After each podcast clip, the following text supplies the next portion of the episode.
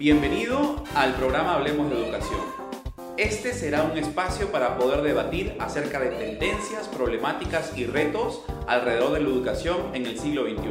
Acompáñame. Hola, hoy hablaremos sobre experiencias de aprendizaje y estamos aquí con una mujer apasionada por las experiencias de aprendizaje como tal y es Jimena Espinosa. ¿Qué tal? ¿Cómo estás? Bienvenida. Muchas gracias. Bienvenida Hablemos de Educación. Ya me dijiste que estás muy apasionada por el mundo del aprendizaje y, y justamente eso queremos hablar hoy.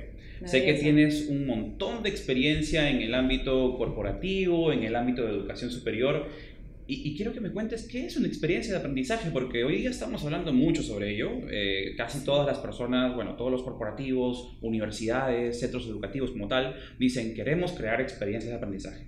¿Qué es? ¿Qué es? Mm, me parece muy relevante que se esté hablando, porque creo que al, al hablar de experiencia el foco cambia y deja de mirarse tanto el contenido, la información, el, el, expositor, el proveedor, lo que sea, y pasa a mirarse a la persona. Y creo que cuando hablamos de aprendizaje es súper importante tener presente que estamos hablando de un individuo que empieza aquí y luego termina acá. Y es cómo hacemos que pueda transitar este proceso de la mejor manera, cómo lo ayudamos desde teorías de aprendizaje, desde teorías de diseño instruccional para estructurarlo, desde tecnología para que sea súper fluido según el público. Es decir, ¿Cómo logramos que esa experiencia sea lo más positiva para la persona, pero en el sentido de que logre un aprendizaje y termine feliz, satisfecho, que se dé cuenta que logró un aprendizaje? Entonces creo que en ese sentido experiencia habla de la mirada y la, la reevaluación del proceso como tal. Genial. Ahora cuéntame una cosa, ¿cómo se implementa uno de estos procesos?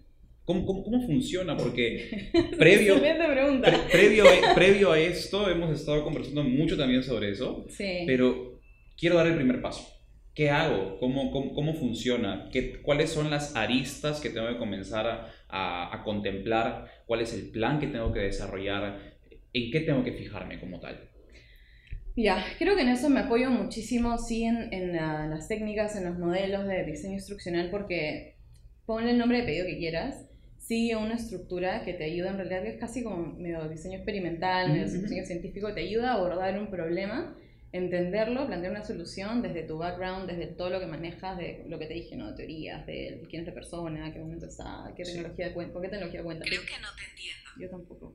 Este, y, y, estructurarlo de tal manera que puedas, resolver, puedas plantear algo que, que, que resuelva este, esta problemática que, que, identificaste inicialmente. Entonces, ¿cómo lo abordas? En verdad entendiendo el fondo, entendiendo a qué te estás enfrentando, ¿no? Y, y, valiéndote de todo lo que tú sabes y de lo que está también en el mundo, en el mundo del conocimiento, para poder darle forma. Ahora, debe haber un reto muy, bueno, debe haber muchos retos en la implementación de este tipo de proyectos, pero ahora que me estás comentando de que tienes que ver en qué etapa se encuentra cada persona, y eso es un tema muy adaptativo a cada una de las personas o colaboradores dentro de una empresa como tal.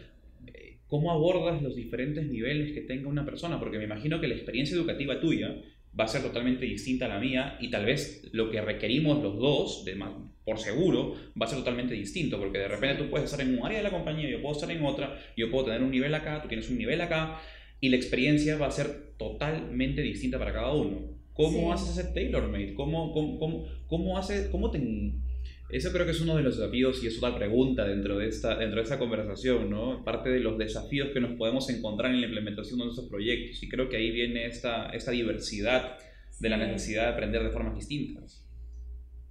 Que ocurre igual, o sea, cada uno elige, va eligiendo las formas según las estrategias que has ido desarrollando, según las técnicas que también te hayan servido y tú empiezas a tomas decisiones en tu proceso de aprendizaje aun cuando no te las, no te los hayan planteado formalmente.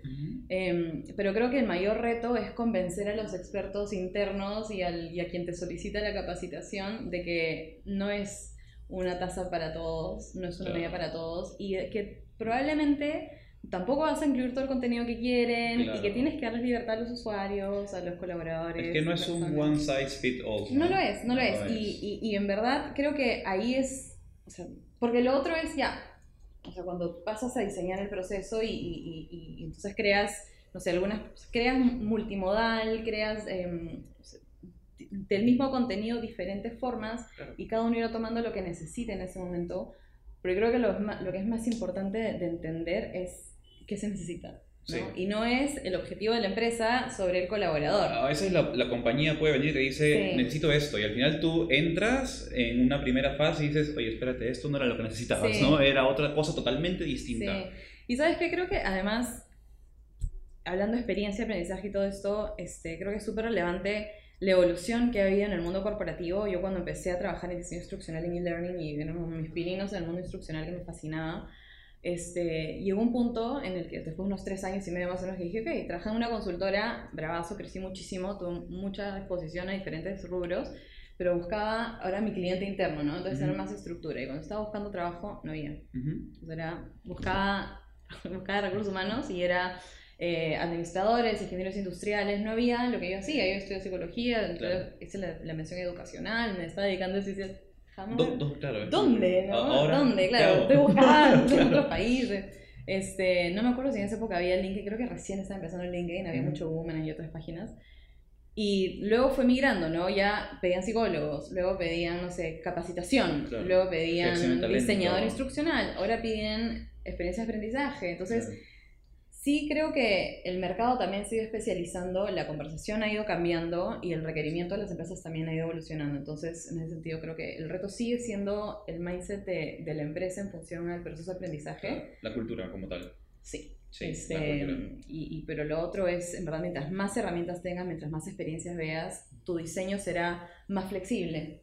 Pero eh, creo que lo principal es que se entienda qué es lo que quiere el, el- este colaborador, qué es lo que necesita. Estoy de acuerdo. Ahora, cuéntame una cosa. Tienes un background, como me comentaste hace un ratito, de e-learning, Sí. ¿cierto? ¿Cómo se aplica ese componente de e-learning dentro de un proceso de eh, crear experiencias de aprendizaje? Porque Sí. es un componente, nada más, Sí. creo yo. Eh, he escuchado mucho sobre el 70-20-10, ¿no? Y bueno, coméntanos, porque tú eres el experto. ¿no? Eh, bueno, arranqué con e-learning, sí, o sea, caí como a veces pasa, ¿no? Que, que fluyes de una experiencia a otra y, justamente te encausas en algo que conecta contigo. Me gustaba muchísimo, yo ens- enseñaba inglés en idiomas católica. Ok. Este, y además le enseñaba a niños, entonces había muchos materiales de aprendizaje. Cuando llevé el curso de diseño instruccional en la universidad dije, esto es increíble, porque era, o sea, ya el- creo que el último, el de la última, sí, ya estaba en especialidad, entonces yo estaba terminando mi formación y coincidieron estas cosas. Y entré a e-learning a entender cómo se aplica diseño instruccional, teorías de aprendizaje en eh, este mundo de e-learning, en, este- Claro. en, este, en este medio digital Sí. y además en el rubro, en entornos corporativos, ¿no? con Sí. empresas. Entonces empecé a, a- entender cómo funcionaba por ahí. Y para mí el e-learning simplemente es otro canal. Ujú. O sea, sí tiene y ha tenido picos de hay que trabajar SCORMS, hay que trabajar con artículos, hay que trabajar con esto. Creo que hay muchos muchos picos pasajeros de cosas que de pronto se dan cuenta que funcionan súper bien y hay como una novedad para el usuario y crees que esa es la vida, pero en verdad Es un componente. es un componente. Exacto. O sea, tener lo- una plataforma con los diferentes... este, Facilita, ayuda muchísimo, Total. porque además descentraliza, no tienes que hacerlo todo tú. Si le das un canal al, al colaborador donde puede, em, a donde puede acudir para empezar a gestionar y compartir conocimiento y crear, y, y- o sea, creo que eso es lo más rico. Y ahí inmediatamente se vuelve digital, se vuelve e-learning, o sea, no porque lo, no lo construyes en colaborativo herramienta. Sí, entre o sea, todos, sí, ¿no? o sea, no es porque tienes que usar esto o lo otro. Creo que es simplemente un canal más que le da flexibilidad al proceso de aprendizaje. Así es. Ahora, ¿cuáles, ¿cuáles son los otros componentes? O sea, tenemos el e-learning como una parte de todo ese engranaje, ¿no? Sí. De esa máquina. Sí. Este, y ese 70-20-10 justamente habla de ese componente que es el 10, Claro. ¿no? Que es relacionado al e-learning. Sí. Cuéntanos un poco del 20-70. Bueno, el e-learning tradicionalmente sí está en el 10. Como se venía trabajando, creo que mientras más dependía de un tercero que lo, que lo diseñe, terminaba siendo bien formal. Sí. Pero ahorita, en verdad, e-learning, como te digo, si- siendo un canal, lo puedes aplicar en cualquiera de los otros espacios. Puede ser muy formal. Em, puede ser también un espacio de interacción, cuando tienes peer feedback o cuando subes algo y, o, o tienes una, o sea, haces mentoring a través de, o sea, es el canal digital. Ok. Para mí como que es, es- esa es la diferencia entre el el e-learning tradicional y luego Y lo digital como un espacio más de aprendizaje. Es que- como tener un entorno digital de aprendizaje para la, para, para la Tienes- compañía. Tienes un montón de frentes. ya. Tienes el frente yo acá sentada con la gente del trabajo en una reunión, en un proyecto, que suele hacerse más al 70. Tengo espacios donde mi jefe me da feedback, un par me da feedback, eh, o aprendo de, de, otro proyecto que es más el 20, este, y tienes luego el 10 donde, pucha, ¿sabes qué? Eso, he leído esto, para ahorita y acá tengo el recurso. Y está todo interconectado, o sea, tengo este proyecto y de pronto necesito algo formal para alimentar lo que tengo que hacer aquí, pero transito todos los, los momentos porque es humano transitar y moverte y, ser así flexible. Ahora, con todas esta, esta, estas experiencias que ya has tenido en diferentes espacios corporativos, eh, hoy en día se está hablando mucho de la transformación digital de los espacios de trabajo, ¿no? Como tal. Este, estuve la oportunidad de estar acá en un, en un congreso de educación, Virtual Educa. Se habló mucho sobre ese tema, muy interesante. De ahí estuve también en Guadalajara para un congreso de educación a distancia y también estuve el componente corporativo. Pero se estaba hablando justamente como eh, esa parte de educación superior, si ponemos las universidades o el mundo académico en esta mano, eh, en la mano izquierda, y ponemos este el componente de entorno de trabajo, empresas, el mundo privado en la mano derecha, pues hay un divorcio a veces, ¿no? Porque este de acá, el que es la universidad, no está dando lo que actualmente ahorita el corporativo, el privado está necesitando. Entonces es un divorcio muy grande, es una brecha muy, muy, muy, grande, diría yo. Y sobre todo por temas de competencias digitales o de entender el mundo del siglo XXI, porque de repente donde tú estás ahorita sentado en un, en un, espacio de trabajo, y creo que ese es uno de los retos también de esa área de gestión, de talento o experiencia de aprendizaje, es, ok, ¿cómo hago para que tú, tú como colaborador estés siempre al día, vigente, lo que le llamamos el lifelong learning, ¿no? Dentro de del, entorno de trabajo. ¿Cómo, se ha transformado el entorno de trabajo? ¿Tú, tú has podido eh, experimentar estos, estos, este, estos cambios dentro de, de las culturas de, las empresas? Creo que hay que mirar desde los inicios de la educación formal. Y es un modelo que responde a, efectivamente, em, alimentar demandas de la sociedad, ¿no? Desde los colegios, educación superior, alimentar una demanda. Em, pero también pienso que la estructura de, las instituciones educativas formales este, superiores son tan cuadriculadas que dificultan cambios más ágiles de cara a las necesidades. También pienso que con la tecnología, también pienso que siempre ha habido brechas. O sea, la, sociedad evoluciona y luego sienten la brecha, voltean, arman un poco acá, regresa, están los posgrados, ¿no? Como para, para parchar, para prepararte después de lo que no, no tuviste en pregrado y siempre se pero Como que actualizarte, ¿no? Curso de actualización. Pero es natural, o sea, siempre, o sea, esto se mueve para un lado se trata y estamos en este, en este camino. Pero también pienso que la tecnología ha hecho que esta evolución supere las capacidades de, de, la, formación básica, académica, superior, y entonces es más difícil engancharte. Con lo cual, en el puesto de trabajo, sientes que hay una brecha enorme. O sea, de pronto nunca me... Y me pasa a mí desde lo que yo hago, que a veces tengo momentos de angustia porque siento... Hay tanto. Hay demasiado. la infoxicación, ya, ¿no? Ya me, ya me oxidé y luego es como, no, a ver, perspectiva. ¿no? Este, sí hay un montón. Igualito en las empresas, tienes desde banca, o sea, los niveles son totalmente variables. Em, pero creo que eh, es importante mirar y, el, el reto no es cómo hago para que estés actualizado, sino cómo trabajo para que la gente se dé cuenta que en realidad depende de ellos. O sea, es el individuo que naturalmente por sus mecanismos de supervivencia tiene que aprender nuevas habilidades, tiene que adaptarse, tiene que... Desarrollar la competencia del autoaprendizaje. Sí. ¿no? Creo que eso es, eso es un, como que eh, esa, esa carta del monopolio que te saca de la cárcel, ¿no? Es como que esa es tu carta, ¿no? Es eso, una que dices, ah, caray, depende de mí, o sea, yo lo... Pero también, pero también pienso que es súper injusto porque la, la, educación formal no nos ha ayudado a desarrollar estrategias de autoaprendizaje, siempre es muy, mucho regulación externa. Entonces, o es la penalidad, o es el me jalaron, pero aprobé en vez de yo jalé, ¿no? O sea, es siempre el locus de, control siempre está fuera y, creo que se refuerza durante muchísimo tiempo y cuando y ahorita que hay esta brecha, esta necesidad evidente, esa transformación evidente, creo que las personas se, se enfrentan a ¿y ahora qué hago? ¿no? Y, no tengo las herramientas. Entonces, por eso pienso que desde el lado de aprendizaje corporativo, contar con profesionales que tengamos el background de aprendizaje ayuda mucho porque son no te angusties. Te vamos a ayudar, vamos, a te vamos, a, vamos a poner a disposición un montón de herramientas vamos a ayudarte a, vamos a ayudar a la empresa a alinear esta brecha con, ¿no? Y, armar un ecosistema que te ayude a conectar con que, oye, depende de ti, tienes esto y tú puedes. Y además tienes otros frentes donde te, damos más soporte, pero es, es, bien rico, porque en realidad es, es, o sea, es trabajar con todo el ecosistema. Sí, y, y justo lo, lo, que dices, eh, Jimena, es bien interesante, ¿no? Porque recursos hay un montón, sí. ¿no? Es más, hasta hay momentos en los cuales dices, y ahora salió esto nuevo, y ahora tengo todo esto, uy, ahora para ser el experto en ventas B2B tengo que leerme 20.000 foros, ¿no? Sí. Y verme 50 videos en YouTube. Sí, sí, sí. Entonces, y es hay, hay, un montón de información y siempre nace el nuevo experto y que te va a enseñar una técnica y todo ese tema, ¿no? Sí. Entonces creo que esa función del lado de, de donde estás tú parada, confírmame si es así, es el de facilitar sí. el, la experiencia de aprendizaje con los recursos existentes. Sí. Porque ya no es tanto buscar o construir el recurso, porque el recurso está. O sea, si yo quiero aprender sobre programación, imaginémonos, Hay de entro a, YouTube, entro a YouTube Hay cosas y más maravillosas lo que se pueden construir el día de hoy porque o sea, son- Exacto, ¿no? O hay sea, cosas increíbles. La vez Sí. pasada quería, literal, la vez pasada quería aprender temas de programación y refrescar un poco los conocimientos que ya tengo. Y entré a YouTube y encontré un curso de Python. Eran 60 videos, creo, cortos, Ujú. que te ponían por cada una de las cosas que tenías que hacer. Me soplé los 60 videos, ¿no? Sí.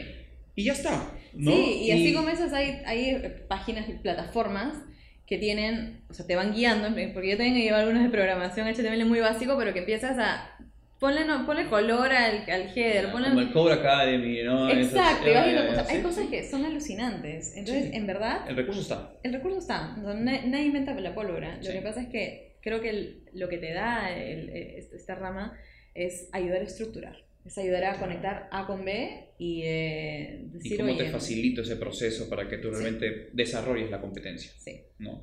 ¿Cómo están las competencias digitales hoy en día en el entorno de trabajo? Cuéntame un poco sobre eso. Es bien dispar.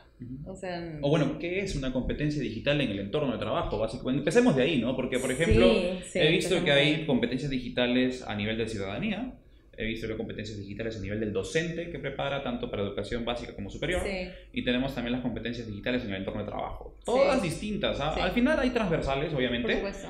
pero, pero hay unas específicas que son del entorno de trabajo. Sí. ¿no?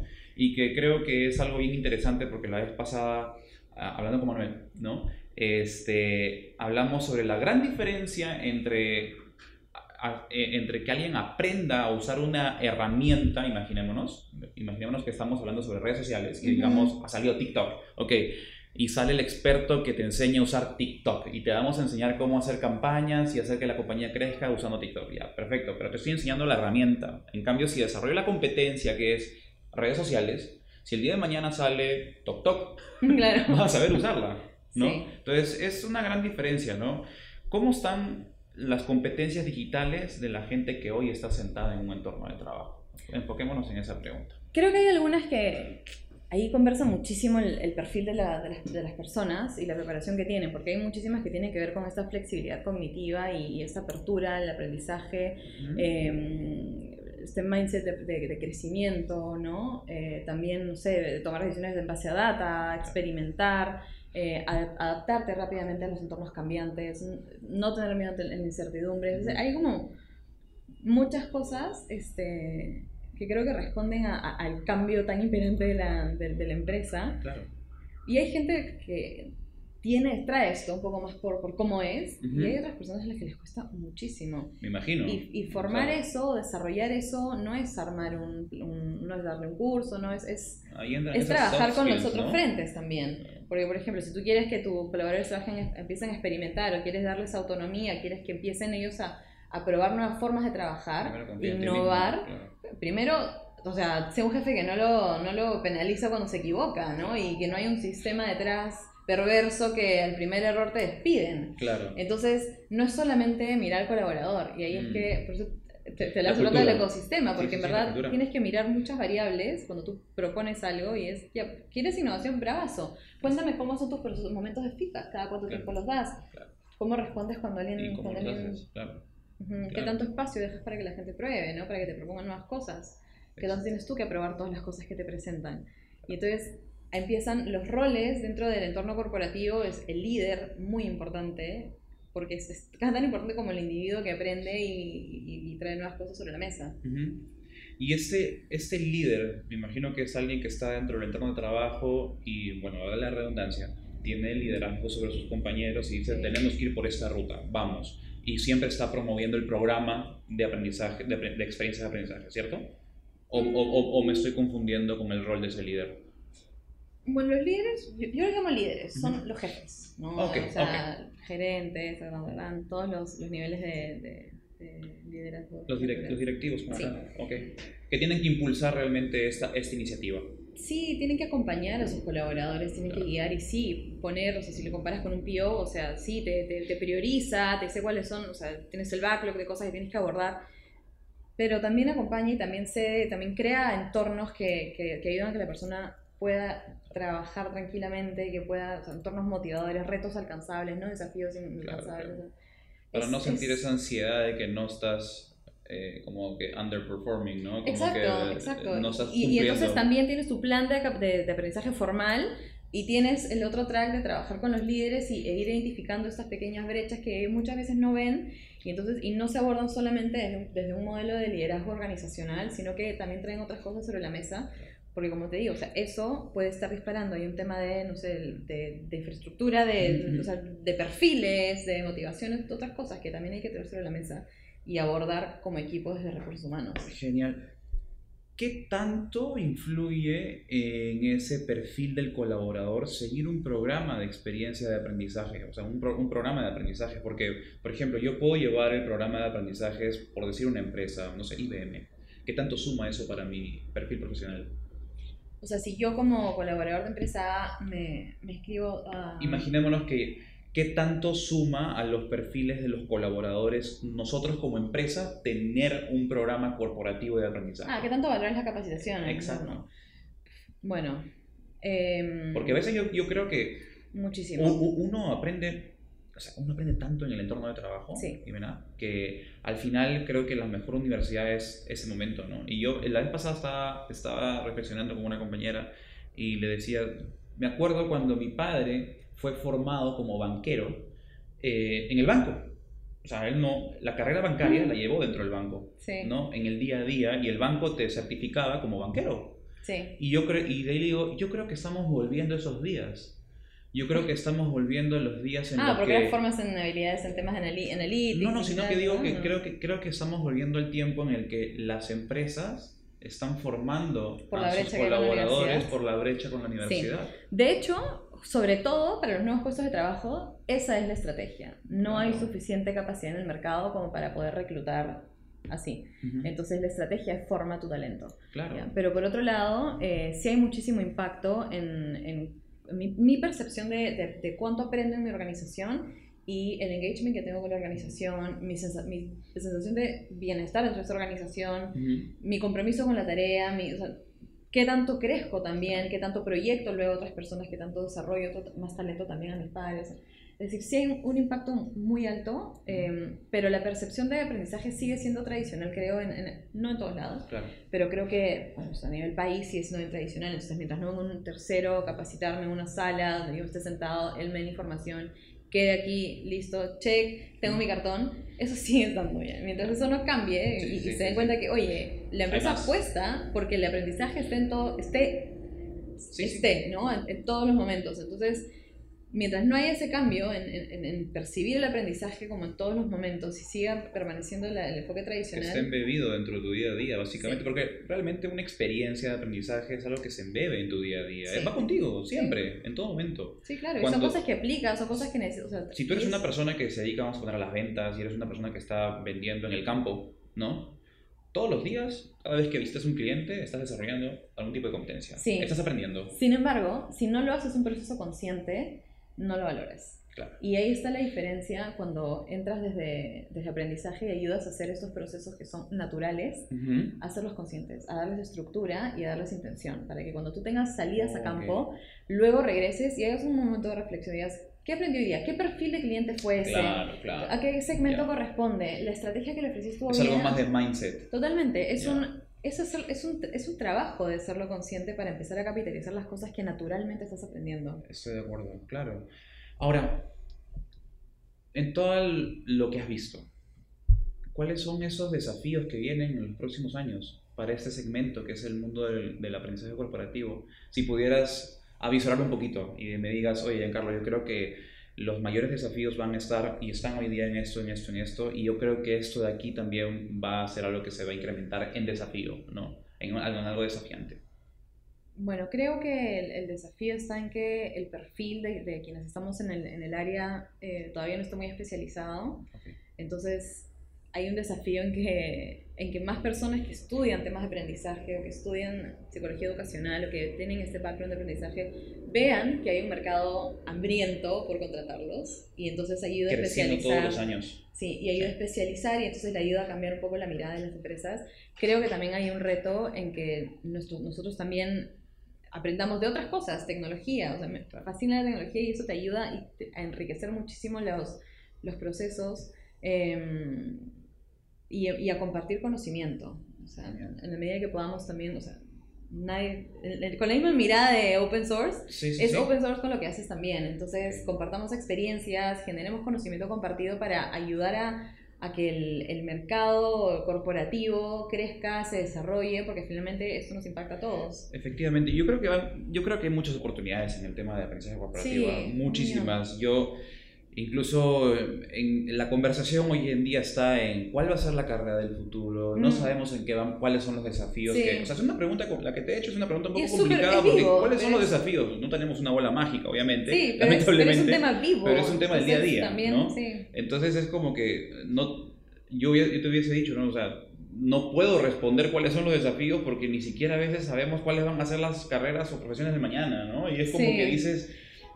estás en ese tema de todos los días palparla para Sí. ver hacia dónde estás yendo y obviamente lo que tú me estás comentando es totalmente eh, lógico, tener profesionales muy bien eh, capacitados con las herramientas necesarias, con un pensamiento crítico, con diferentes conocimientos de tecnología también aplicada Sí. a ese mundo, que nazcan desde esa parte de la formación académica para que vayan al mundo corporativo y digan, ok, perfecto, tengo los skill set, tengo el skill set, tengo las herramientas, tengo el toolkit, tengo todo, ok, ¿cómo lo puedo aplicar para este específico ambiente de trabajo? Porque vamos, ir a un ambiente de trabajo con 500 personas debe ser totalmente distinto que ir a uno de 2.000, a uno de 5.000 y a uno de 14.000, Sí. ¿no? Entonces, los Sí. retos son distintos, Sí. o sea, eh, es, es algo más de... es tailor-made, pues, ¿no? Es una- Exacto, es- es que en realidad es, bonito, volver, es volver a todas las preguntas que has hecho. Exacto, es, exacto. Una, es un nuevo perfil, también requiere colaboración, requiere que te asocies con, no sé, laboratoria, un, qué sé yo, todas las empresas que...